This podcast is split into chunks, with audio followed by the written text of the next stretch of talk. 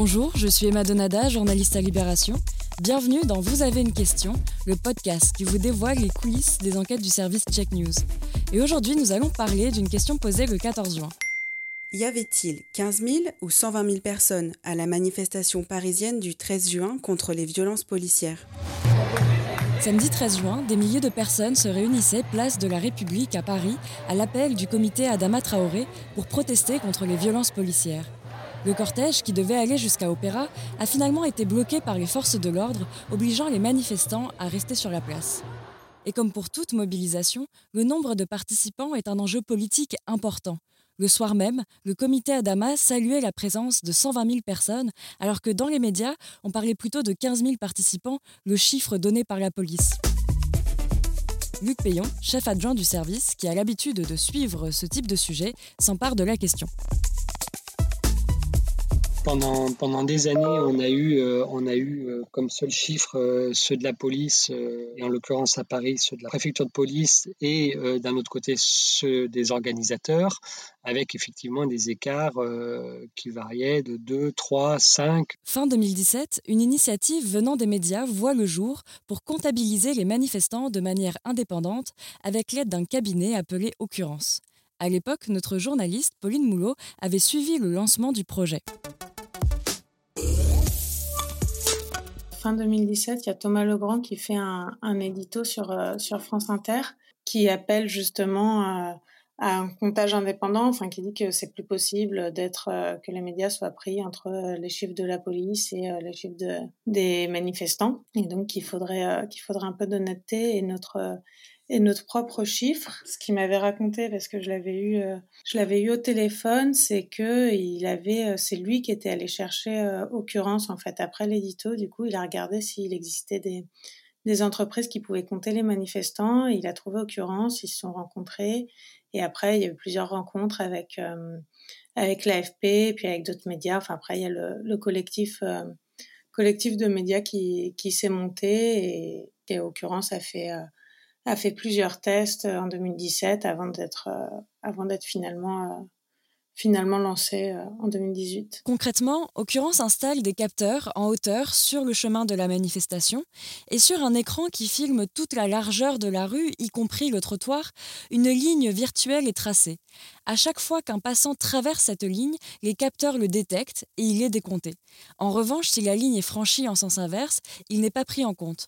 Ensuite, quelques vérifications aléatoires à la main permettent d'affiner l'estimation finale du nombre de manifestants. Mais assez vite, cette méthode de comptage est critiquée. Les premières critiques, elles, sont venues évidemment des organisateurs parce que tout d'un coup, on s'est rendu compte que les, chiffres donnés euh, très à la louche par les organisateurs surestimaient énormément la, fréquentation des manifestations. Pas vraiment sur le fond parce qu'au final, personne ne démontrait vraiment le fait que les chiffres d'occurrence étaient faux. Euh, en revanche, ce qui s'est passé euh, de façon un peu plus justifiée, c'est qu'effectivement, pendant le mouvement euh, des, Gilets jaunes, et notamment pendant les retraites, il y a eu quelques accidents dans, le, dans, les comptages, mais du fait que le cortège avait été perturbé par la police, qui effectivement a empêché occurrence de pouvoir compter de façon fidèle le nombre de participants. Mais cette question-là, on l'a reconnu, hein, le comité de, le, collectif des médias l'a reconnu, on a débattu en son sein et euh, suite à, cet incident, a décidé que si les conditions de comptage euh, euh, n'étaient pas réunies, il ne fallait pas communiquer de chiffres. Le comptage n'avait pas pu se faire de dans des conditions correctes, dans, ce cas-là, on renonçait à notre chiffre. Mais voilà, cet incident, il est arrivé une fois, euh, une deuxième fois, mais parce que les Gilets jaunes avaient euh, organisé d'autres cortèges euh, dans la capitale, et pareil, il avait été impossible de, tous les compter. Mais en dehors de, de, ces deux cas, sur les dizaines de comptages qui ont été réalisés par occurrence, il n'y a pas eu de problème. Hein. Malgré leur expertise, Luc sait qu'occurrence n'a pas pour habitude de comptabiliser les rassemblements statiques. Il essaie donc au départ de calculer lui-même le nombre de personnes réunies sur la place de la République grâce à des outils disponibles en ligne. Donc là, on a quelques petits outils, notamment un outil euh, qu'on peut trouver sur Internet qui s'appelle euh, MapCheck et qui permet euh, de définir un périmètre sur une carte et de, lui accoler une densité et, logiciel calcule le nombre de personnes présentes sur cette place.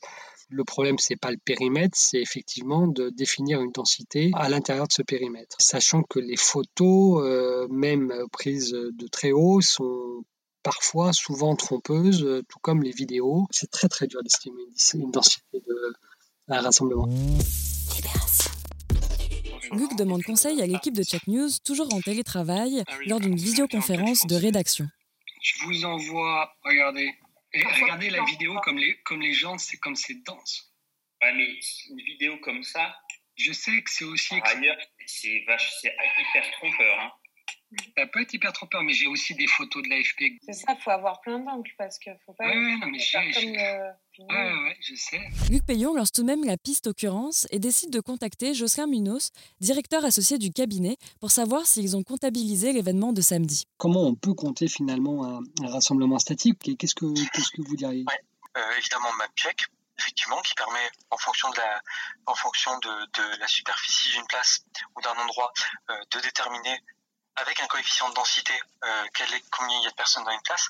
Nous, ce qui nous posera un problème ici, c'est le coefficient de densité. On n'a jamais réussi à tomber sur quelque chose d'assez fiable. Nous, on n'y arrive pas vraiment. Euh, franchement, c'est vraiment trop du, ça, ça, devient presque du pifomètre entre guillemets. Et donc, euh, et donc nous, c'est pas, c'est pas vraiment, euh, c'est pas les chiffres qu'on veut donner, quoi. À défaut d'autres solutions, Luc essaie tout de même de réaliser une estimation qui reste toutefois imprécise. Finalement, on a tenté une estimation avec map checking.